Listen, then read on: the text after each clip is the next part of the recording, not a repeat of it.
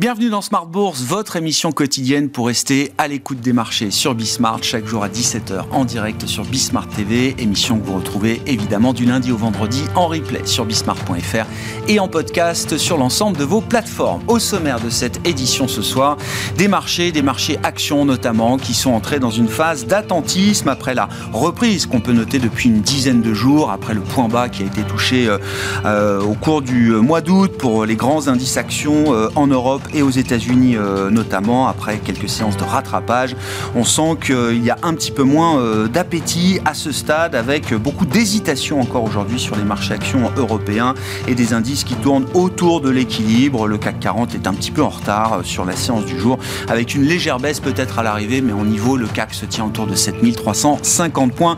Vous aurez les détails de cette séance en cours dans un instant avec Comme Dubois qui nous accompagne en ouverture de Smart Bourse chaque soir. Du côté des statistiques, la journée été marqué par euh, les estimations euh, d'inflation pour différents pays de la zone euro et pour l'ensemble de la zone euro. Le constat qu'on peut dresser, c'est que les mois d'été ont peut-être marqué euh, la fin d'un mouvement de désinflation qu'on avait pu observer les mois précédents. L'inflation en données harmonisées en zone euro reste nettement au-delà de 5%, que ce soit l'inflation globale ou l'inflation cœur. Et puis on notera également du côté américain la publication du corps PCE, la mesure d'inflation privilégiée privilégié traditionnellement par la Réserve fédérale américaine, qui ressort à plus de 4% là aussi sur, euh, sur un an. Pas de grand changement d'un mois sur l'autre euh, pour cet indicateur d'inflation euh, aux États-Unis. En revanche, on notera des dépenses de consommation pour le mois de juillet du côté américain qui sont particulièrement solides avec une progression sur un mois de 0,8%. Détail à suivre dans un instant et puis discussion bien sûr avec nos invités de Planète Marché. Et puis que dit l'intelligence artificielle de la situation des marchés C'est une question qu'on se pose régulièrement et c'est Jean-Jacques Ohana, membre du board de la FinTech AI for Alpha, l'IA au service de l'Alpha, qui sera avec nous en plateau à partir de 17h45 pour apporter cette analyse de marché à travers les outils d'intelligence artificielle.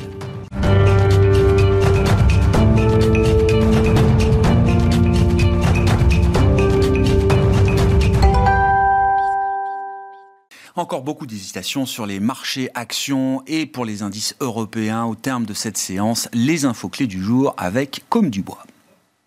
La bourse de Paris fait du surplace ce jeudi. Les investisseurs ont pris connaissance des chiffres de l'inflation en zone euro. Selon la première estimation d'Eurostat, la hausse des prix à la consommation s'est maintenue à 5,3% en rythme annuel. Après ces chiffres, le marché reste très hésitant sur une hausse de taux de la Banque Centrale Européenne le 14 septembre. Du côté des États-Unis, l'indice Core PCE du mois de juillet a été conforme aux attentes avec une hausse de 4,2% sur un an contre 4,1% le mois précédent. Du côté des valeurs, Pernod Ricard a chuté tout au long de la séance jusqu'à plus de 5%. Le groupe de vins et spiritueux a fait état d'un résultat opérationnel courant inférieur aux, aux attentes des analystes lors de l'exercice décalé du 30 juin dernier. De son côté, UBS évolue en hausse après la publication d'un bénéfice de 29 milliards de dollars. Selon Bloomberg, ce bénéfice constitue un record pour une banque sur un deuxième trimestre. Après leur chute hier en raison d'un coup d'État au Gabon, le groupe minier Eramet se reprend, tout comme le groupe pétrolier Morel et Prom.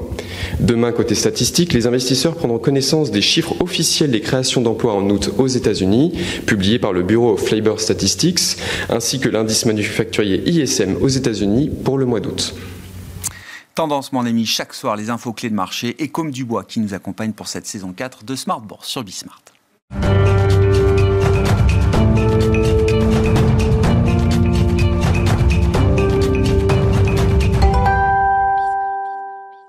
Trois invités chaque soir pour décrypter les mouvements de la planète, marcher et discuter de la situation des marchés financiers. Malik Adou qui est avec nous en plateau, le directeur de la gestion diversifiée de CPR Asset Management. Bonsoir Malik. Bonsoir Merci d'être là, ravi de vous retrouver, ravi de retrouver Frédéric Rosier également. Bonsoir Frédéric. Bonsoir Co-responsable de la gestion de portefeuille chez Mirabeau et Pierre-Olivier Béfi qui nous accompagne également ce soir. Bonsoir Pierre-Olivier. Merci beaucoup d'être là. Vous êtes gérant et chef économiste chez Boussard et Gavaudan. Quelques commentaires euh, macro pour, euh, pour cette rentrée euh, Pierre-Olivier, euh, côté américain, côté européen Qu'est-ce qui, euh, qu'est-ce qu'il y a de nouveau dans le paysage macro à l'issue de ces deux mois d'été, juillet-août Qu'est-ce qui peut être une confirmation peut-être de ce qu'on observait il y a quelques mois, des tendances d'activité économique et de désinflation, hein, qui reste quand même le, sujet pour les banques centrales? Oui, alors bon, disons que la bonne nouvelle, c'est qu'en effet, on a, eu, on a commencé à avoir des, données au mois de septembre qui étaient plutôt du côté de la désinflation, en tout cas du ralentissement du marché du travail, qui est plus important pour le marché que, que les chiffres bruts d'inflation. Donc euh, après la peur qu'il y a eu finalement au mois d'août en se disant, oh là là, on est en surchauffe, euh, il va falloir euh, que la Fed en fasse beaucoup plus, ça recadre le scénario aux États-Unis vers le soft landing, le Goldilocks, chacun a son mot pour, pour trouver la, situation. Donc c'est plutôt quelque chose de positif. De quelles données vous parlez là précisément, les... Pierre-Olivier Les ouvertures de poste c'est ça? Oui, aux voilà. États-Unis? D'accord. Si on regarde aussi les quick rates, c'est très intéressant comme données. Donc le taux de euh, départ volontaire, hein, c'est ça, des euh, employés, des salariés Exactement. Bon, on est plutôt, si vous regardez l'ensemble des données euh, qui ont été publiées très récemment, on est plutôt dans une configuration de l'économie américaine de 2006-2008 qui était avec une inflation autour de 4%. Bon, je pense à peu près là, on va atterrir en fin d'année. Ouais. Voilà, donc une inflation qui, est, qui, est plus, qui justifie pas forcément de continuer à, resserrer la politique monétaire très agressivement. Donc le, et sans risque pour l'instant de, récession à court terme parce qu'on ne peut pas passer de la surchauffe à la récession d'une semaine. Hein. Si on veut vraiment passer au scénario de récession, il va falloir quand même quelques mois. Euh, voilà. Peut-être que ça sera le scénario du marché plus tard, mais euh, en tout cas, ça n'est pas aujourd'hui. Et la grande question qu'il faut se poser, je dirais, si on étale au-delà du tactique jusqu'à la fin de l'année, c'est euh, est-ce que dans 2024, il y a un risque sur l'économie américaine? Voilà, donc il y a, je dirais qu'il y a deux camps qui s'opposent. Il y en a qui commencent à dire bon, on a quand même assez attendu cette récession, le T3 va être fantastique, le troisième trimestre va être fantastique, le T4, euh, donc quatrième trimestre, va commencer à ralentir, donc euh, on peut avoir des peurs et se dire derrière ça va mal finir. Bon, ça c'est la vue pessimiste, et puis euh, la vue plus optimiste qui dit qu'on n'a peut-être pas encore fini de repousser un peu ce cycle.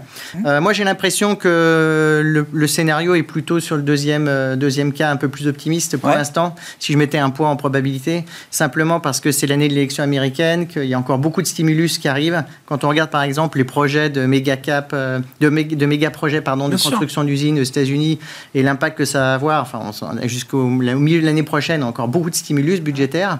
Et euh, voilà. Alors, c'est, pas on prévoit plus de 6% de déficit sur PIB l'an prochain aux États-Unis. Hein. Enfin, pour dire ah qu'on n'est pas du tout dans une politique budgétaire de, rigueur ou, ou même euh, normale. Non, mais là, c'est l'économie américaine, c'est un sportif de haut niveau qui est en train de courir le 100 mètres en un temps record et on le drogue en plus.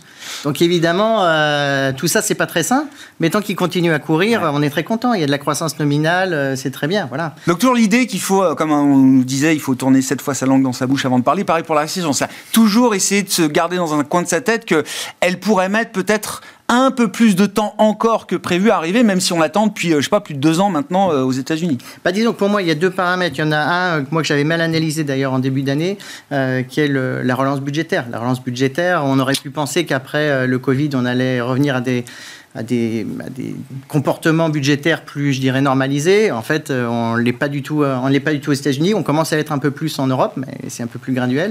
Euh, et donc, ça veut dire que tant qu'on a du simus budgétaire, c'est quand même une force pour l'économie.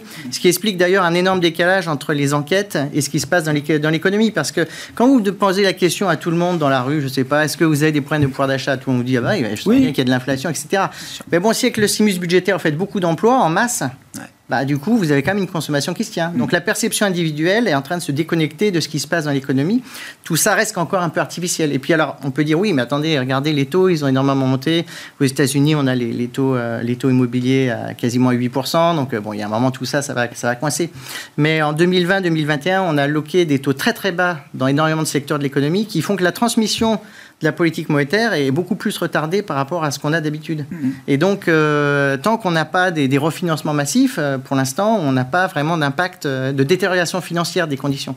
Donc, ça, c'est aussi quelque chose qui tend un peu à allonger le cycle. Mais c'est vrai qu'aux États-Unis, je pense qu'ils en font un peu trop, mais ils ont leur agenda électoral aussi. A contrario, vous avez la Chine qui donne de l'aspirine toutes les trois secondes à un patient qui est dans le coma. Bon, bah, ça marche pas. voilà. Donc, euh, les Chinois, le, point central maintenant, c'est bon, la troisième semaine d'octobre, sans doute là qu'il y aura le plénium quand on regarde les, les, comment dire les agendas, les calendriers bah, Les bookings, en fait, on peut, il n'y a pas d'agenda, mais on peut regarder la réservation, les, euh, d'hôtels, etc. Donc euh, voilà, moi je pense que ce coup-ci, il faut être un peu prudent. Moi j'étais très négatif sur la Chine depuis le début de l'année.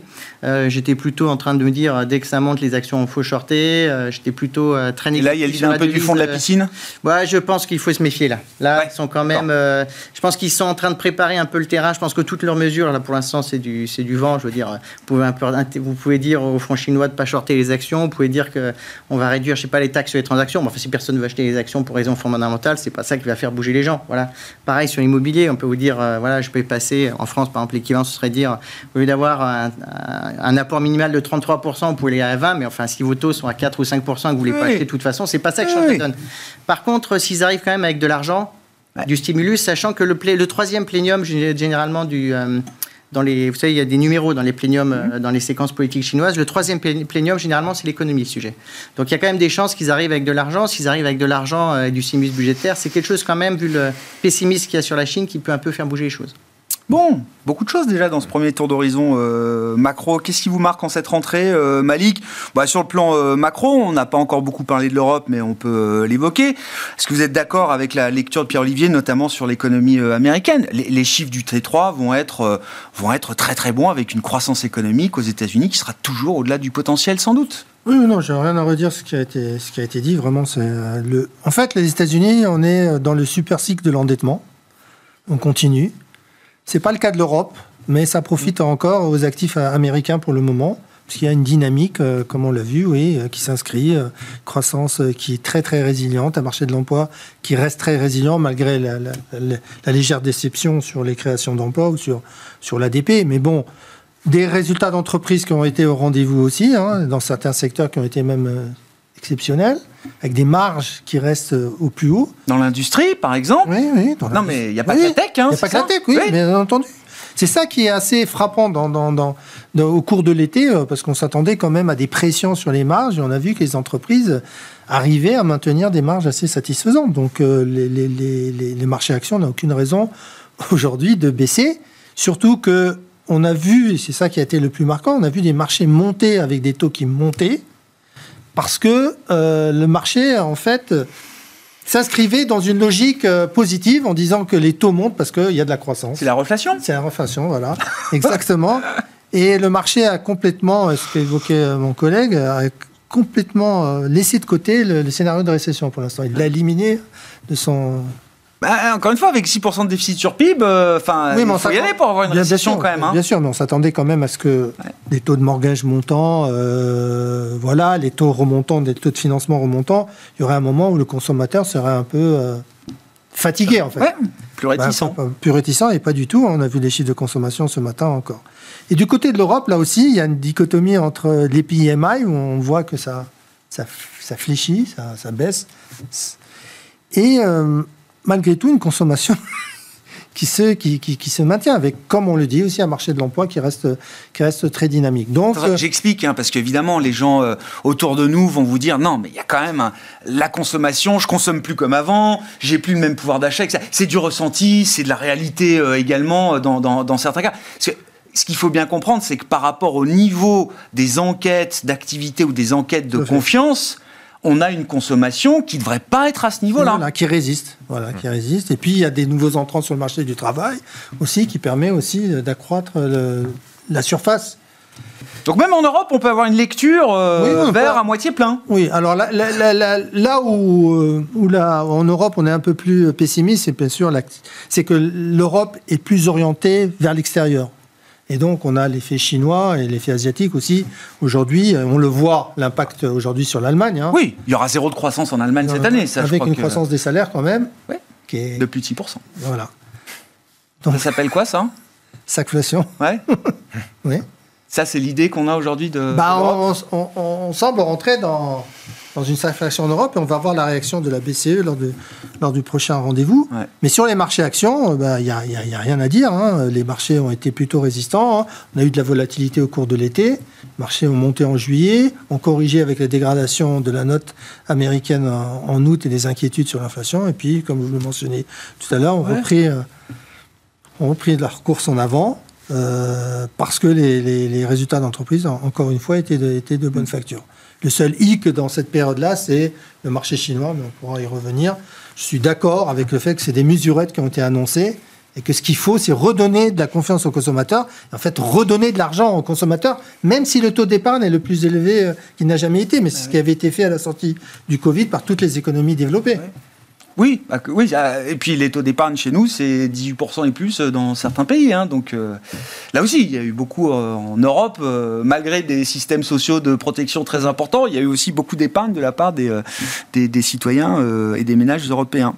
Frédéric, vos commentaires Tout va bien, euh, j'ai l'impression jusque-là. Hein. c'est deux sur euh, deux, tout va bien. On a attendu Jackson Hole pour pas grand-chose finalement, hein, puisque tout le monde a ah bah ça, oui. Pour se donner un petit peu de compte. 12 minutes cette année, 8 minutes l'an dernier pour le discours de Powell et c'était un peu plus cette année. Pour se donner de la, la, constance et, dire tiens, on fait rien et on attend Jackson Hole et finalement euh, on sait maintenant qu'on va être sur les taux peut-être effectivement haut plus longtemps.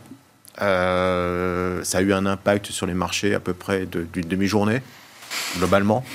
Euh, la garde derrière, bah, un peu le même sentiment, pause, pas pause. Il y en a quand même des discours euh, de faucons de la BCE, Osman, Schnabel notamment, clairement priorise l'inflation, le contrôle de l'inflation plutôt que, que la croissance, quitte à faire des dégâts sur la croissance. Hein, c'est le discours quand même qui est donné aucun impact sur les marchés, on s'en fiche. Euh, et sur la Chine, euh, moi, je, suis beaucoup plus mesuré là-dessus pour un problème structurel que j'ai déjà évoqué chez des confrères, mais pour moi, il y a déjà, euh, c'est un peu la théorie de la croissance, on est quand même sur une population vieillissante. Elle est ce qu'elle est, mais elle vieillit. voire elle va, réduire, hein, elle se réduit. On a un immobilier qui, euh, qui embauche quand même aujourd'hui euh, dans, le, dans leur euh, résidentiel 35 millions de Chinois qui travaillent dans la construction. On a construit 15 millions en moyenne de logements par an et que les Chinois sont propriétaires à 95%. Les ménages chinois sont propriétaires à 95%. Donc des relances sur ce secteur, sachant en plus que ceux qui sont susceptibles d'être acquéreurs, c'est ceux qui sont à 25% au chômage aujourd'hui. Je vois pas. Euh, alors, relance de la consommation, mais ça veut dire peut-être un modèle qui change euh, du mmh. côté chinois. Donc, attention quand même. C'est peut-être. Oui, il y aura des effets, des stimulus peut-être court terme. Euh, il ne faut pas négliger, il ne faut pas se mettre short sur le marché chinois, c'est clair. C'est le marché le moins cher aujourd'hui, mais depuis longtemps, hein, peut-être le plus attractif, avec la problématique de la réglementation qu'on connaît sur ce, ce, marché. Mais il y a des problèmes plus profonds sur l'économie chinoise mmh. qui risquent de traîner sur la sphère immobilière, sur l'emploi, mécaniquement aussi, hein, euh, et euh, derrière sur la sphère financière. Donc on a vu, il y a des mesurettes, même des, mesurettes assez, euh, assez particulières sur l'immobilier, qui étaient même des, mesurettes locales, c'est-à-dire qu'on donnait une sorte d'autonomie même locale sur les, soutiens à, l'immobilier, donc qui va créer peut-être des désordres même structurels au sein même de, de, la Chine qui va favoriser certaines zones au détriment d'autres. Donc attention quand même, il faut le jouer peut-être plus en trading ne, pas le ne pas le shorter. Et maintenant, sur le, sur le marché, euh, euh, on, va voir, finir l'année sur, une, sur des, des croissances de PS, de, de, de, bénéfices et de chiffre d'affaires. Bon, quasi flat en gros, mais avec des disparités énormes. C'est-à-dire qu'on va avoir l'énergie qui va finir à moins 30 mmh. sur l'année, et on va avoir... Contre-coup de l'an dernier, hein, voilà, contre-coup, en tête aussi. Hein, voilà. Et, euh, les, pas moins 30 venu de nulle part. Hein. Voilà, et les, les techs également qui vont être aussi sur une dynamique, et, à l'inverse, on va avoir des, des, des secteurs qui, euh, qui, vont, euh, qui vont se contracter assez, assez, fortement. Donc, on va avoir une grande disparité sur les, les publications, donc il va regarder un petit peu ça, et je pense aussi que c'est un peu le, le marché en train de de jauger ça quelque part, et cette rotation sectorielle se fait en rapport justement à, cette, à cet impact qu'on va avoir sur la croissance bénéficiaire sur certains secteurs. Et c'est pour ça aussi que la tech aujourd'hui est en forte hausse, parce qu'effectivement, on a un soutien euh, sur la, sur la croissance relativement... C'est là où on a le moins de doutes euh, en matière de, dynamique bénéficiaire pour les prochains après, Après, euh, on n'est pas en mode bulle, mais on est en train de construire la bulle de demain. Je veux dire, clairement, l'intelligence artificielle, c'est la bulle de demain ça dure un an, deux ans peut-être, peu importe, mais euh, voilà, ça peut, ça peut traîner longtemps. Après, il n'y a pas que la tech, hein, le secteur des financières en Europe, ça tient très bien. L'automobile, c'est à plus 20 depuis le début de l'année. Les cartes de crédit, par euh, exemple, aux États-Unis, vous prenez des Mastercard, des choses comme ça, c'est euh,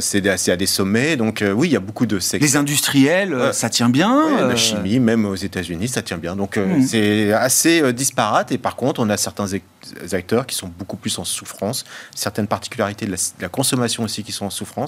On voit qu'il y a la, limite quelque part de cet effet euh, euh, pricing power, effet prix euh, qui est négatif sur les volumes dans certains, chez certains acteurs. Donc voilà, c'est peut-être la fragilité aussi sur la consommation parce que l'effet, consommation est essentiellement quand même en ce moment prix et il y a un effet volume qui est plutôt tendance à être négatif. Donc attention à ça quand même.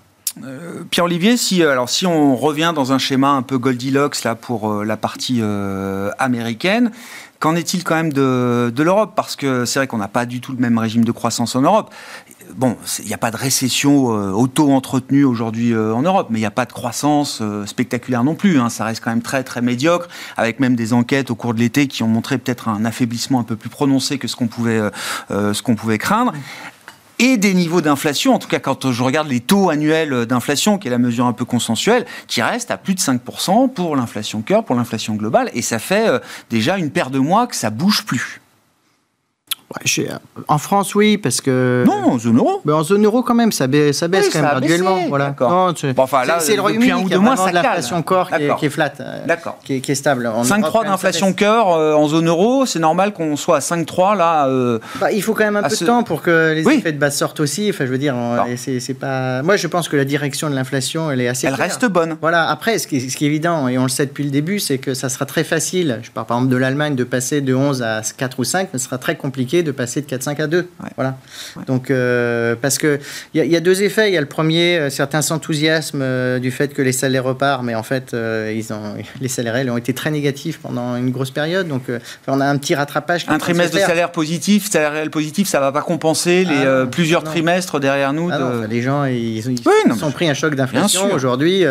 voilà, on leur augmente leur salaire, mais c'est un rattrapage et, et, ce rattrapage est très partiel encore aujourd'hui. Donc, Après, il y a encore, face à ça, il y a des taux d'épargne à plus de 18% euh, en France et en Allemagne, enfin, qui sont euh, oui, non, mais à, des points, à des années-lumière de ce qu'on connaissait auparavant. C'est que ça fait trois ans qu'on nous explique qu'il y a beaucoup d'épargne et que c'est fantastique, et on s'aperçoit que l'épargne, elle n'est pas, elle est pas mangée. Euh, je pense qu'il y a deux aspects assez importants. Il faut se rappeler, par exemple, si vous regardez le cycle des années 80, où justement on a eu un choc d'inflation assez massif, en fait, l'épargne, elle a plutôt monté. C'est ce qu'on appelle l'effet d'illusion monétaire, c'est-à-dire que quand vous avez euh, devant vous une des incertitudes en vous disant voilà tout coûte plus cher, etc. Ben c'est pas forcément un moment où vous allez désépargner. Hein, donc euh, l'effort d'épargne, il peut être resté assez, assez important. Puis je pense que le deuxième point qu'il ne faut pas sous-estimer, moi je pense que c'est une thématique qui reste très fort, y compris pour les, pour les gérants, pour les marchés, c'est que le cash rémunère très bien. Aujourd'hui, avoir beaucoup de cash, c'est pas forcément être négatif sur les marchés. C'est justement, c'est juste dire, bah voilà, c'est pragmatique. Si j'ai 5% de 5,5% de cash, quand ça a bien monté, bah pourquoi pas. Et puis je reviendrai plus tard. Ça veut pas dire qu'on est fondamentalement euh, très négatif, mais ça veut dire qu'il y a quand même une poche euh, qui ne rémunérait plus depuis 20 ans, qui maintenant rémunère beaucoup. Mmh. Donc euh, aujourd'hui, c'est plutôt très bien. D'ailleurs, même le gouvernement essaie que ça marche pas trop en limitant la hausse du livret A. Donc, enfin voilà. Donc je pense que fondamentalement, l'épargne, il y en aura encore beaucoup. Voilà. Euh, après, pour revenir sur la question euh, de départ sur l'Europe, je pense qu'il y a deux éléments qui font que l'Europe euh, est un peu moins attractif en relatif à ce stade-là. pour moi, d'un point de vue macro, c'est d'abord euh, que du coup on est un peu moins délirant sur le budgétaire, mais il y a du resserrement qui arrive. L'année prochaine, on va remettre les règles en place. Donc euh, on voit que les Allemands, qui quand même sont, sont, en récession, quand même, ils commencent à être en récession. Ils nous ont annoncé 7 milliards de stimulus. Hurrah, bon, fantastique. Bon, enfin, on n'a pas de changement de credo là-dessus. Et puis sur la politique monétaire, euh, même si les effets, comme aux États-Unis, on a des effets qui sont beaucoup retardés de, de l'impact sur l'économie, malgré tout, ils vont plus vite qu'aux États-Unis parce que l'économie est plus bancarisée, la hausse des taux arrive un peu plus vite et plus frontalement sur, le, sur les agents économiques. Voilà. Donc je pense que euh, c'est normal que l'économie européenne soit beaucoup plus molle que l'économie américaine, avec un risque un peu plus conjoncturel, un peu plus fort à la baisse. Et, Mais la variable, c'est bien la politique budgétaire. C'est la différence de politique budgétaire qui explique euh, ah oui, en partie le, retard de l'Europe. Euh, Il y a un graphique qui est très choquant aujourd'hui entre les États-Unis et l'Europe. D'ailleurs, c'est là que vous voit qu'on est dans le délire idéologique en Europe, mais c'est regarder par exemple les dépenses en construction dans le secteur manufacturier. Spectaculaire. Donc ça, aux États-Unis. Hein. Ouais, et en Europe. Ah oui, comparer les, deux. comparer les, deux. Donc c'est en gros pour expliquer exactement ce que ce qui est derrière, c'est euh, voilà, c'est le nombre d'usines de batteries, euh, de microprocesseurs que je suis en train de construire. De construire. Voilà. Et ben, aux États-Unis, c'est vertical. explose. C'est vertical. Et en Europe, ça s'effondre. Il y a aussi des secteurs comme la chimie où ça baisse très fortement. Donc là aussi, le deuxième impact qui est un peu plus délicat pour l'Europe, c'est de négocier une transition énergétique à marche forcée dans un contexte après la guerre en Ukraine où il y a eu beaucoup d'incertitudes sur les coûts énergétiques. Donc il y a quand même tout un pan de l'industrie, notamment tout le modèle allemand, qui est un peu à réfléchir. Les Allemands se posent beaucoup de questions aujourd'hui à voir que sais pas si vous avez vu par exemple les débats qu'il y a eu notamment à l'Assemblée la semaine dernière, mais euh, sur le fait que euh, euh, les Chinois sont en train de gagner des parts de marché dans les secteurs haute valeur ajoutée dans la chimie, là où les Allemands étaient très forts. Bien sûr. Et mais les Chinois, ils produisent avec du charbon, pas cher, etc. Et ils sont en train de monter en gamme. Voilà. Mhm. Euh, L'Allemagne, ils sont toujours très bons. Ils sont toujours le made in Germany, c'est sympa, mais ça coûte de plus en plus cher à produire en Allemagne. Donc il y a vraiment comme une, double thématique, je dirais, en Europe qui est, qui est difficile à appréhender. Voilà. Après, euh, si par exemple la Chine va mieux, euh, compte tenu aussi, bah, je pense qu'il y a quand même oui, ça soulagera l'Allemagne, ça apportera sur les marchés européens. Donc après, là, je vous parle en tant que macroéconomiste bah, oui. long terme et je vous donne les, les, points. après, sur les aspects tactiques, ça ne veut pas dire que l'Europe est morte jusqu'à la fin de l'année sur les bah marchés. Non. Mais, euh, mais il y a des marchés qui vont très bien. alors le stock 600, c'est vrai qu'on regardait la, la, rentrée, fait plus rien depuis le mois de mars. Je sais pas, un indice comme le MIB italien. Plus 22% depuis le début de l'année. Il euh, n'y a pas beaucoup d'indices. Alors, Nasdaq fait mieux, bien sûr, mais en Europe, il n'y a aucun autre indice qui fait aussi bien que le FTSE aujourd'hui. Hmm. Bon. Sur les marchés, effectivement, en termes de dynamique, qu'est-ce qu'il y a de nouveau? Alors, je disais, le stock 600 fait plus rien depuis le, mois de février ou mars, à peu près, l'indice large européen des 600 grandes valeurs non, en européennes. Termes de, en termes de dynamique, euh, il n'y a rien qui a changé. Hein. Il y a toujours le marché américain qui est toujours aussi, dynamique, avec euh, des rotations sectorielles puissantes qui permettent d'équilibrer le marché, qui, l'empêchent en tout cas de baisser. Mhm. Euh, vous avez un marché euh, japonais qui se tient plutôt bien et qui bénéficie encore une fois de la dépréciation en fait, en fait du yen. Hein. Plus 25%, hein, c'est ça, en devise locale? Donc une dynamique aussi très positive dans, dans, dans, dans les révisions de bénéfices. Vous avez les chiffres de vente au détail aussi. Enfin, il y a un truc euh, qu'on a qu'on n'a pas vu pas eu l'habitude de voir au Japon depuis, euh, depuis, longtemps, quand même. Avec une banque centrale qui hésite aussi, qui a une, qui a, qui a une, qui a envie de profiter une de ce moment. communication un peu, un, peu, un, peu, un peu difficile, honnêtement. Euh, on ne sait plus s'ils veulent contrôler ou ne veulent plus contrôler. On ne sait plus s'ils ont une bonne anticipation de l'inflation à venir dans, dans l'année à venir. On semble, on semble croire que non, l'inflation euh, va repasser en dessous des 2%, donc ils vont laisser filer la monnaie, ce que je ne crois pas, parce qu'à partir d'un certain niveau, je pense qu'ils interviendront.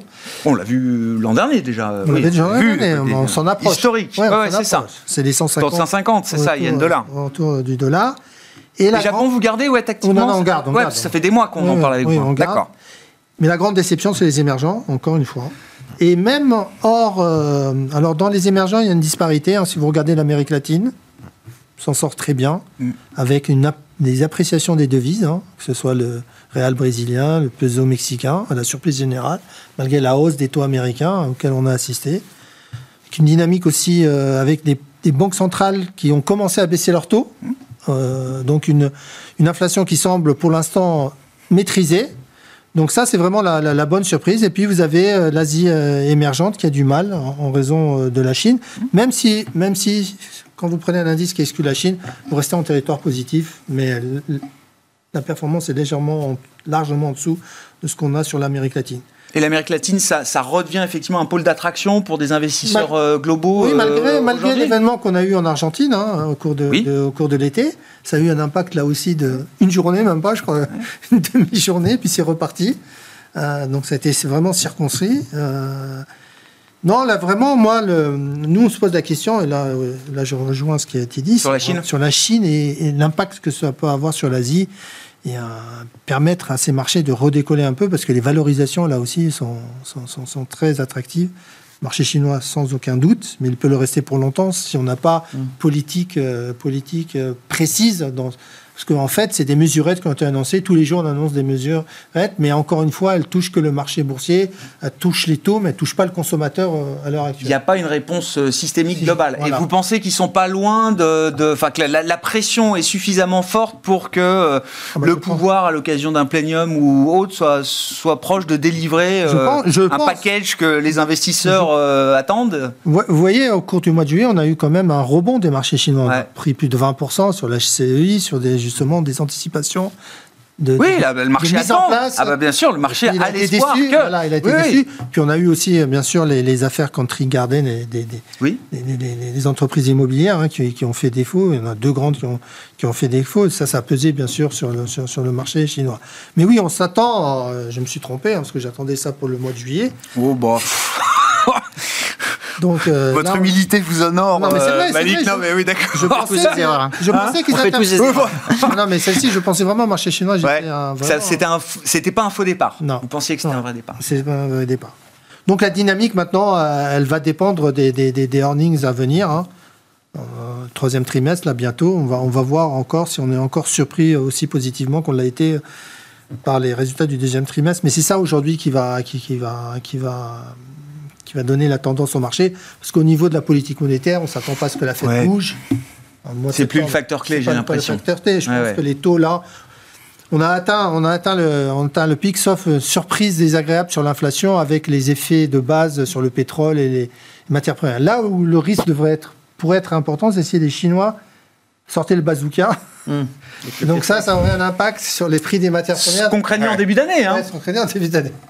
Vous allez voir, avec les rouvertures chinoises, on est reparti pour un tour d'inflation par les matières premières, etc. C'est ce qui s'est. Oui, ça a duré quelques semaines, effectivement. Mais on a très vite compris que c'était pas. Euh, c'était pas le cas. Euh, sur les marchés, effectivement, vous évoquiez ces, phénomènes de, rotation, de, divergence, toujours, euh, alors à la fois en termes de performance boursière, mais aussi en termes de, dynamique de résultats, de dynamique bénéficiaire. Qu'est-ce qu'on peut dire à L'impact de la Chine, je vais prendre un exemple. Hein, la Chine, la Chine, l'impact de la Chine sur le marché relative sous-performance d'un LVMH, par exemple. Oui. On, voit, ça a un impact. Euh, aux États-Unis, par exemple, des groupes comme Estée Lauder, ça doit être à moins 40 à peu près hein, depuis le début de l'année. Donc pourquoi? Parce que ça vend majoritairement ouais, une grosse partie très chinois. Très, très, très chinois. Donc on voit qu'il y a un, un, impact quand même de la Chine dans la composition de, des, des indices. On voit par exemple les grands acteurs des matières premières, les minières, elles sont en bas. Hein. Euh, anglo-américaine, ça doit être à moins 40, moins 50. Donc on voit qu'il y a un impact direct de, ces, de, de, de, ce qui se passe en, Chine. Et pour revenir, pour rebondir là-dessus, est-ce que oui ou non vous êtes investi sur la Chine? Honnêtement, quand je vois la valorisation de ces acteurs et peut-être demain LVMH sera plus bas, hein, je pense qu'elle est capable de baisser de 5-6%. Si vous voulez jouer un rebond de la Chine sans avoir la, crainte d'une régulation quelconque et tout ça, et sachant que ça va être une relance par la consommation, Regardez. Il faut être un investisseur d'une certaine taille quand même pour aller se frotter directement aux actions chinoises. Oui, maintenant. Euh, oui, on peut toujours, bien sûr. Mais, regardez d'abord ces groupes-là qui sont liés à la consommation euh, chinoise pour investir et jouer le rebond euh, de, cette partie du monde. Donc il y a des choses qui, peuvent être intéressantes. Pour l'instant, on est un peu en, nous en retrait sur la partie chinoise. Maintenant, c'est vrai qu'on ne peut pas laisser filer. La Chine, on sait ce que on connaît ce pays. S'ils veulent relancer la machine, ils relanceront la machine quoi qu'il arrive. Donc voilà, on est vigilant, mais pour l'instant, on est vraiment en dehors de cette zone. Et sur l'émergent, euh, oui, il y a des, disparités. Euh, L'Inde, on voit, on voit des choses très très différentes en, termes d'évolution, selon aussi si le pays est producteur de, de, matières premières ou il est consommateur. Donc voilà, l'émergent reste un peu impliqué dedans, mais distance vis-à-vis de, vis -vis de la Chine. Hmm. Sur, euh, sur la tech, bon, l'événement de la rentrée, ça a été quand même la publication des résultats de, Nvidia pour le deuxième trimestre, avec euh, des promesses qui ont été euh, largement tenues. moi, encore une fois, ça me rappelle quelques années en arrière, quand Apple publiait ses résultats et que c'était un événement macro euh, presque global macro, quoi. C'est-à-dire que là, Nvidia, on a l'impression que ça devient aussi, c'est pas juste Nvidia, c'est ah, est-ce que le thème est validé? Est-ce que qui achète euh, À quel rythme À quelle vitesse? Et visiblement, il y, a, un faux mot de manquer de GPU euh, aujourd'hui dans le monde. À, 40, 000 dollars le, GPU, c'est. Bah oui, mais bon, ça s'arrache, ça se vend comme des petits parce que les clients, c'est des gros là, c'est pas le ah gamer du coin, c'est pas pour la carte graphique, c'est pas pour la carte graphique gamer. En carte graphique il faut en aligner quand même quelques-unes pour pouvoir faire de, l'intelligence artificielle. Donc ça coûte un bras. Et sachant en plus que euh, c'est un problème stratégique et on a vu certains pays commencer à notamment dans les pays du Golfe, à stocker des cartes graphiques, donc des effets de stockage qui sont relativement importants. Honnêtement, je pensais, après les résultats de Nvidia, que ça allait avoir un effet beaucoup plus important d'entraînement. Pour l'ensemble du marché? Pour l'ensemble du marché, et finalement, ça s'est pas tellement opéré, ça a été plutôt relatif. Euh, ce qui est très intéressant sur Nvidia, euh, alors, c'est un quasi-monopole aujourd'hui sur l'intelligence artificielle. Les cartes graphiques, c'est un monopole. Euh, leur, leur, carte aujourd'hui, en termes de performance, euh, d'efficacité énergétique, il n'y a pas d'équivalent. Euh, c'est pour ça qu'il y a un tel emballement. Et on a besoin de ces cartes graphiques aujourd'hui pour faire de l'intelligence artificielle. Mmh. Je serais beaucoup plus prudent, moi, dans les six mois ou, ou un an qui arrive, parce que vous savez, quand un gâteau grossit comme ça, et que ça génère autant de chiffre d'affaires, la concurrence se met en marche. Et la concurrence, aujourd'hui, technologiquement, ne négligez pas ça parce qu'elle n'est pas si loin que de, Nvidia que ce qu'on imagine. Regardez ce qui s'est passé avec Baidu sur le chat, l'équivalent de ChatGPT également. Ouais. Voilà. Euh, aujourd'hui. J'ai l'impression que les barrières d'entrée, c'est plus proche d'un ASML que d'un euh, que un Baidu dans le e-commerce. Non, pas forcément. Non. par exemple, il y a des acteurs dans la. AMD aujourd'hui est capable de produire des cartes graphiques qui, en termes de puissance mémoire est à peu près 40% au-dessus de ce que produit aujourd'hui euh, Nvidia. Et en termes de composition par des transistors, à quasiment deux fois plus de transistors sur ces cartes graphiques. Donc, et en bas de passante, ils sont au-dessus. Donc pour l'instant, ça va être en test, mais vous avez Intel également qui est en train de développer. Donc ce que je veux dire là-dessus, c'est qu'on est en train de projeter une croissance, grosso modo, de 60% à l'infini ça se passe jamais comme ça. Dans l'histoire, ça s'est jamais passé comme ça. pour revenir, euh, .com et tout ça, on a toujours projeté une croissance à l'infini, mais à partir du moment où l'investissement est rémunéré quelque part par ce chiffre d'affaires à venir, il y a la concurrence qui s'organise. Et donc, il faudra faire attention à un moment donné, parce que ça va être très lent à se mettre en place. Quand les premiers vont arriver pour concurrencer technologiquement, et c'est le cas, mais c'est pas encore opérationnel, on risque d'avoir une normalisation. Une redistribution des cartes. Si vous voulez, c'est un discours qu'on a déjà eu ici. C'est un peu l'effet Tesla. C'est-à-dire que quand Tesla était seul sur le, secteur automobile, on projetait à l'infini effectivement sur le chiffre d'affaires. Euh, oui, voilà. oui, Maintenant qu'il y a 30 et même des opérateurs vietnamiens qui pèsent plus lourd que, que Volkswagen et autres. ça va vite, ça a déjà perdu 50%. Hein. Mais bon, c'est des, des, effets comme ça. La, la concurrence s'organise toujours. Et donc, voilà, il y, a un beau train, mais il faudra faire attention sur la sortie à un moment donné. Bon, euh, le, first to market, effectivement, le fait d'être euh, là, numéro un, leader sur cette thématique des, GPU pour l'intelligence artificielle, ça protège un groupe comme Nvidia aujourd'hui. Est-ce que c'est un thème qui vous donne envie d'investir euh, et, comment on investit dans ce thème de l'intelligence artificielle générative, enfin, cette nouvelle étape de hmm. l'intelligence artificielle qui n'est pas née, encore une fois, il y a six mois. Hein. Non, mais je crois que ce qui a été dit, c'était très intéressant, notamment, bon, AMD, ils ont l'air d'avoir de sortir une puce pour la fin de l'année, donc bon... Euh, euh, bon, c'est en effet, je pense qu'il y a un gâteau qui va se, se, répartir. Voilà. Après l'intelligence artificielle, pourquoi Ce qui était intéressant, notamment euh, dans, la, question que tu as posée, c'est que ça devient un thème macro parce que au-delà de Nvidia, finalement Nvidia c'est bien, mais au-delà de Nvidia, il y a toutes les applications qui vont se diffuser dans l'économie. Donc il y a une thématique aujourd'hui euh, dans les marchés au niveau macro qui est de savoir est-ce qu'on est en changement de régime? Hein, sur l'inflation Est-ce que, euh, par exemple, le débat de Jackson Hole, ça a été est-ce que euh, le taux d'intérêt d'équilibre a augmenté? Et qu'est-ce qu'il y a derrière ça, en fait? Derrière ça, il y a l'idée que ça fait 20 ans qu'on n'a plus d'inflation, euh, qu'on est en panne un peu de productivité, etc., malgré tout ce qu'on fait, etc. On ne les voit pas dans l'économie. Et là, on a peut-être des raisons démographiques et peut-être aussi via, la, via l'innovation, la productivité, qu'on ait un changement de régime structurel. Voilà. Et donc, c'est pour ça aussi que je pense que ces types de... Nvidia, ça devient quelque chose un peu macro. Même moi, qui suis quand même, enfin, j'investis toutes les classes actives, donc euh, je m'amuse pas à regarder toutes les, toutes les, toutes les stocks, oui, toutes les valeurs. Bah, bien sûr. Bah, malgré tout, on regarde Nvidia. Bah oui. C'est devenu quelque chose. Ça devient un benchmark, ça devient un baromètre, ça dit quelque chose. Exactement. Après, j'aimerais juste préciser un petit truc sur la Chine parce que j'ai un, point un petit peu de désaccord, même si la consommation peut être un point d'entraînement. Moi, je pense qu'ils vont pas stimuler la consommation. Enfin, moi, je serais chinois aujourd'hui, jamais je stimule la consommation pour deux raisons. La première, c'est que la consommation se tient pas si mal en Chine. Bah oui, si on a 5% de croissance, peut-être 4,5%, on va peut-être chipoter sur les chiffres. Enfin, 4,5%, c'est pas grave. Oui. On n'est pas à zéro, on n'est pas. Vu, vu le, le, le, poids du, du, marché immobilier, de, de, la manière dont ça doit plomber l'activité, effectivement, sortir avec. Ça veut dire qu'il y a quand même une consommation domestique qui tient et qui compense euh, euh, la faiblesse d'autres secteurs. Voilà. Moi, je serais chinois, je ferais deux choses. La première, c'est éventuellement, j'annonce un plan de logement sociaux, par exemple. Bon, je dis ça comme ça, parce que l'idée, c'est de résorber les capacités excédentaires, éventuellement relancer un peu le marché immobilier pour amortir voilà, la, descente, qui est trop brutale et qui fait qu'il y a une crise de confiance.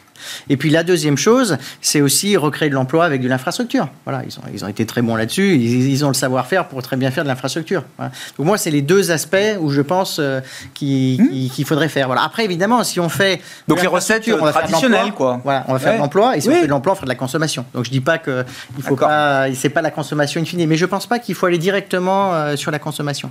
Et puis deuxième Dernier point peut-être sur l'Amérique latine, si je peux très rapidement. Bien sûr. Parce que c'est un thème qui a été très joué depuis le début de l'année. Le carré était fantastique.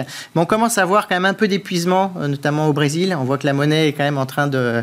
de Ils commencent à baisser les taux au Brésil? Ils ont commencé bah, déjà Le, problème qu'on a, je pense qu'il y, a deux problèmes. Le premier, c'est qu'en effet, euh, c'est des banques centrales qui ont été très tôt dans la montée des taux, donc ont rassuré tout le monde, qui ont fait des carrés fantastiques et qui ont offert aussi une stabilité macro qui était, macroéconomique qui était fantastique. Donc du coup, ça a attiré beaucoup d'investissements. Euh, ça a beaucoup rassuré sur la monnaie, les marchés, etc., comme ça a été dit. je pense qu'on est à un point où, bon, c'est les premiers à vouloir baisser assez agressivement. il ne faut, faut pas sous-estimer que si notamment la Fed ne baisse pas ses taux comme ce qui est pressé, là, le carry, la, la, dimension relative peut être un peu plus fragile. Et puis la deuxième chose, même si la Fed baisse ses, taux, il va y avoir aussi le problème du côté de la devise de, pour, pour, pour de financer, financer voilà, excusez-moi, mon franglais, mais pour financer les, les trades de carry. Et on l'a vu en 98, moi je me rappelle toujours au top 98, j'étais pas encore dans les marchés, mais le yen avait quand même euh, euh, pris 33% en trois jours et les devises de, de ça s'est fait mais déchiré. Donc euh, voilà, je crois qu'il faut faire attention à cette thématique qui est très mature. Ça fait un an que c'est fantastique. Bon, je pense que là, quelques prises de profit, c'est pas forcément maladroit. Bah, moi j'ai une question, qu'est-ce qu'on fait avec les taux longs et notamment les, les taux américains? C'était alors ça devenait l'idée un peu consensuelle. Euh, moi, quand euh, on a quitté l'émission, c'était mi-juillet. Euh, je sais plus, on était 3,80, 3,90. De plus en plus venaient me dire, soit j'ai déjà repris de la duration, parfois depuis plusieurs mois, soit je suis en train de réfléchir activement à mettre en place effectivement des, stratégies où je vais être plus acheteur sur des taux longs américains. Mmh. Toujours valable, parce que là, on a une belle correction quand même. Toujours valable. Ouais. ouais. Donc 4,30, c'était sur le 10 ans américain, c'est plus que jamais une opportunité. Oh, nous, on considère que c'est une opportunité. On en avait discuté. En fait, là, on, je pense que l'erreur a été commise, c'est que quand il y a eu l'épisode SVB aux États-Unis, en fait, on est revenu toucher ce point-là. On, a, corrigé. Et là, on, pensait que les taux remonteraient pas après. Exactement. Ah Et en fait, euh, SVB, ça a été, ça a été un, un non-événement. Enfin, une parenthèse. Une parenthèse, exactement, c'est le bon terme. une parenthèse, et puis les, les, taux ont repris leur, marche en avant. Mais là, aujourd'hui, avec euh, les dernières statistiques, euh, je pense qu'on a touché le plus haut euh, à 4,33 et que oui, c'est vraiment un investissement. En tout cas, nous, on augmente notre, duration sur nos portefeuilles et principalement sur, sur, sur, les marchés américains. Il faut faire attention peut-être à la duration longue. Même si moi, je pense qu'il n'y a pas il n'y a pas une relation directe entre le, montant des émissions et l'évolution des taux longs. Mais bon, il y a quand même euh, des émissions importantes aux États-Unis hein, pour financer le, pour financer euh, les, bah, les, programmes, les programmes, les et donc ça ça, ça, pourrait peser, mais je ne pense pas que ça, ça, pèsera vraiment très fortement sur, sur, sur, sur les taux longs. Et la question qu'il faut se poser, est-ce que est-ce qu'il faut jouer un aplatissement de la courbe aujourd'hui, continuer à le jouer ou jouer un, un début de pontification, un début de pontification. Ça, c'est la, question, la question intéressante qu'il faut se poser sur, sur le marché américain parce que ça peut avoir des, des conséquences sur les choix sectoriels à l'intérieur du marché, du marché américain. Hmm. Sur les taux? Oui, euh, Pierre-Olivier, c'est. Bah, je, 4,30, oui. Que 4,30 maintenant, ça devient vraiment un bon point. Et jusqu'où ils peuvent baisser?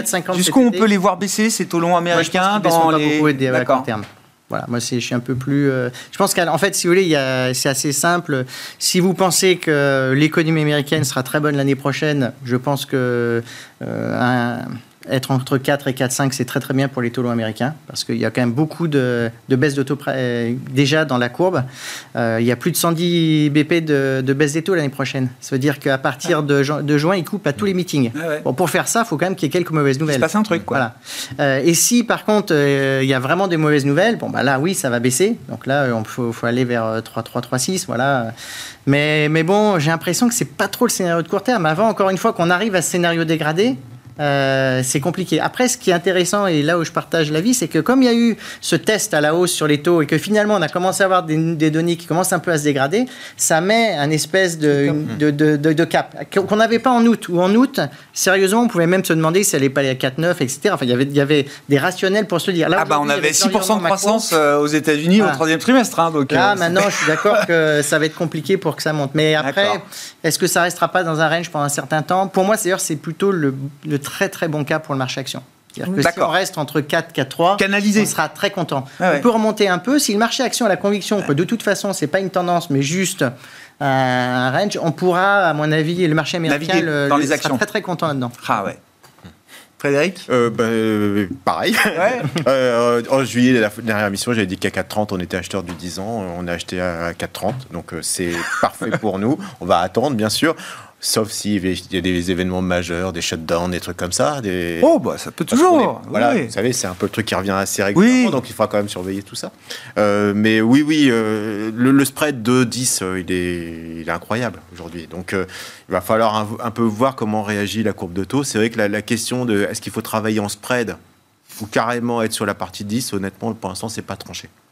Savoir si on, travaille sur le comblement du spread ou pas. Ah ouais, je comprends. J'ai, honnêtement, j'ai pas d'idée euh, précise là-dessus. Bon, en tout cas, pour l'instant, on avait commencé quand même sur du, 10 ans qui nous paraissait plutôt portant. Effectivement, si on a un mécanisme qui se met sur une baisse de taux, euh, la croissance n'a pas fini de monter. Hein on risque d'avoir encore des effets. Euh, voilà, le Nasdaq euh, peut finir. J'ai l'impression, enfin, si c'est comme, oui, c'est. Si, Finissez l'année à plus 50 sur le Nasdaq. Avec oui, oui, enfin, je les, enfin, bon, on verra, toutes choses égales par ailleurs, mais ils n'ont pas annoncé qu'ils allaient baisser les taux là euh, maintenant. On n'y est pas, semble-t-il. Non, non, mais par anticipation, c'est quelque chose qu'on peut imaginer. Merci beaucoup, messieurs. Merci d'avoir été euh, les invités de cette première semaine de, rentrée pour euh, Smart Bourse. Frédéric Rosier, qui était avec nous en plateau, Mirabeau, Malik Hadouk, CPR Asset Management et Pierre-Olivier Béfi, Boussard et Gavaudan.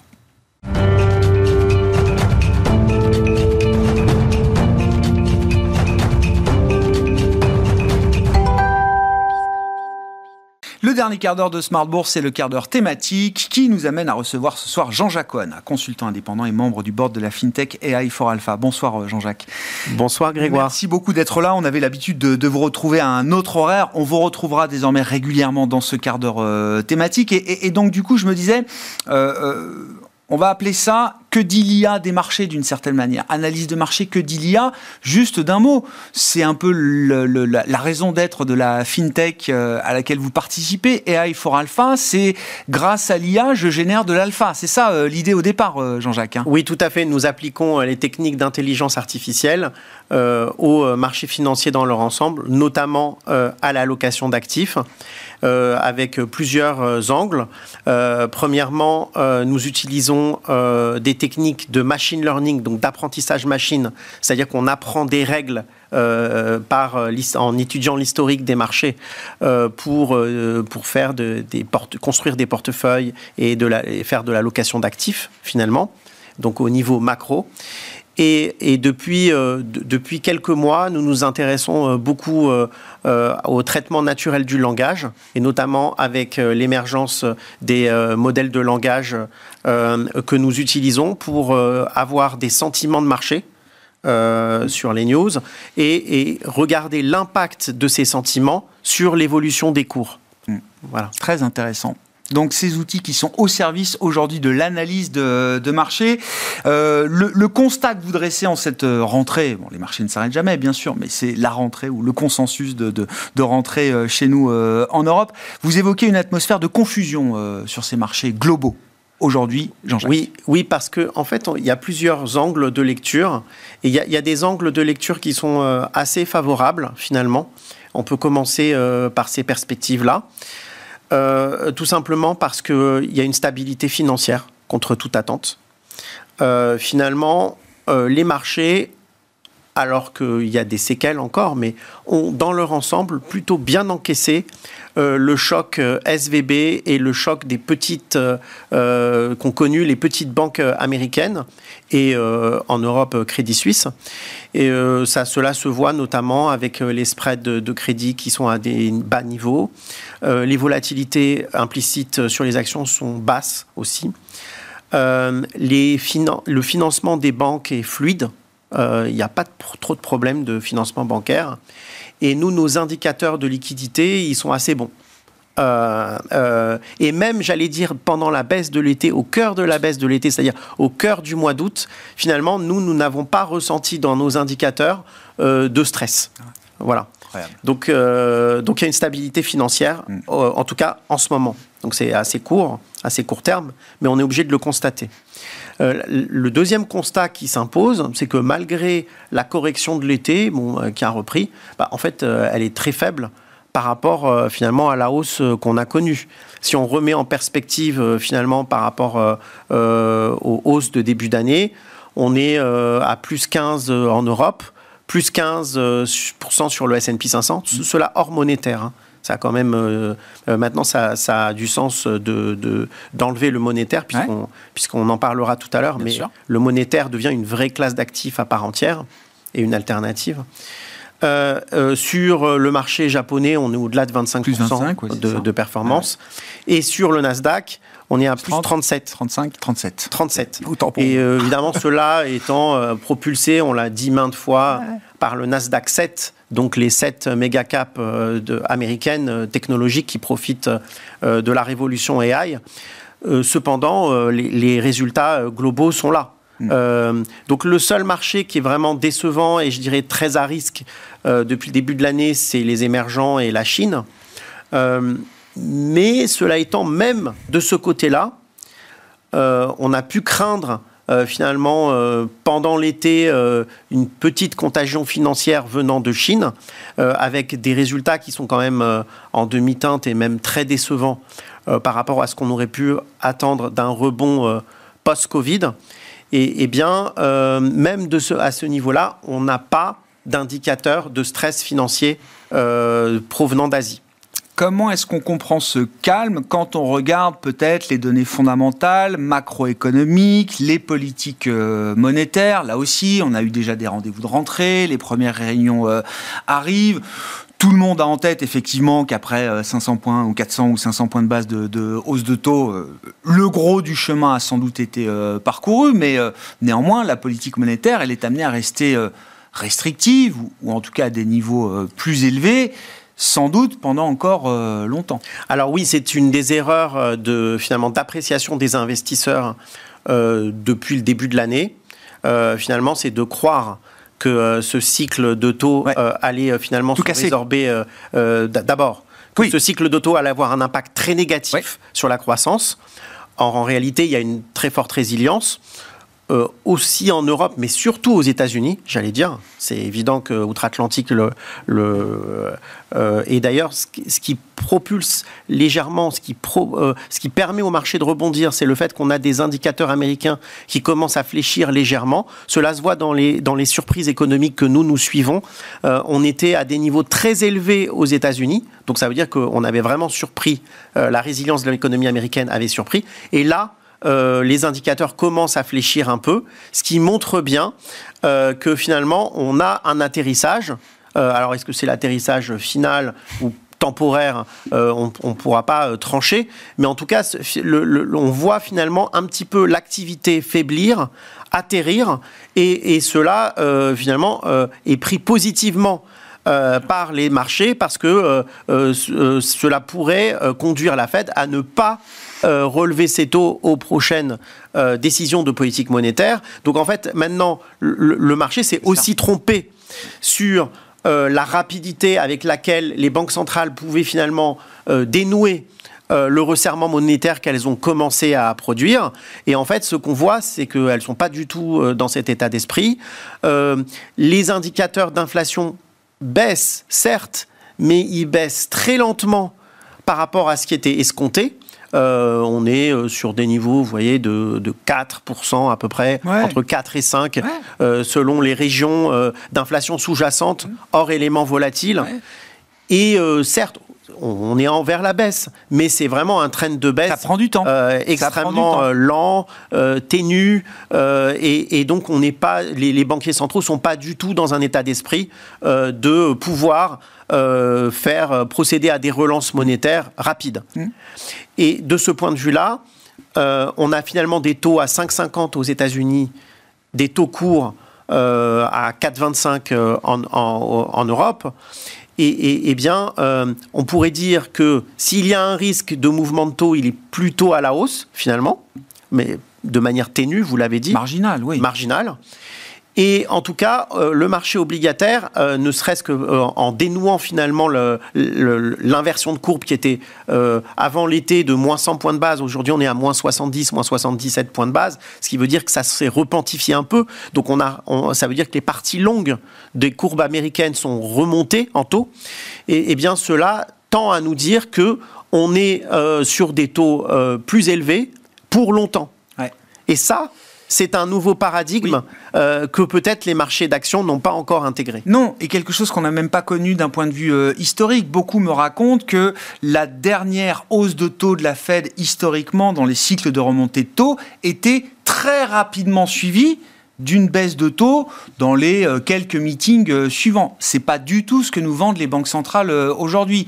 Quand on a en tête ce que ça a coûté quand même aux valorisations des, marchés d'actifs risqués, la, la phase de remontée agressive des taux en 2022, est-ce qu'il faut imaginer qu'une séquence higher for longer, le maintien des taux pendant longtemps à des niveaux de restriction tels qu'on les connaît aujourd'hui, est-ce que ça peut être une phase douloureuse aussi pour les marchés euh, actions qui ont quand même reparcouru pas mal de chemin depuis les points bas de 2022 hein? Alors c'est là où la situation est confuse.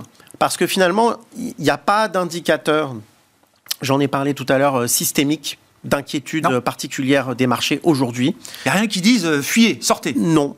Il n'y a pas d'indicateur majeur de baisse de croissance. Euh, les, bénéfices se tiennent. Alors certes, l'inflation euh, aide aussi, mais, finalement, on voit euh, que ce soit en Europe ou outre-Atlantique, pour l'instant, pas d'alerte majeure sur les bénéfices. Les bénéfices se tiennent.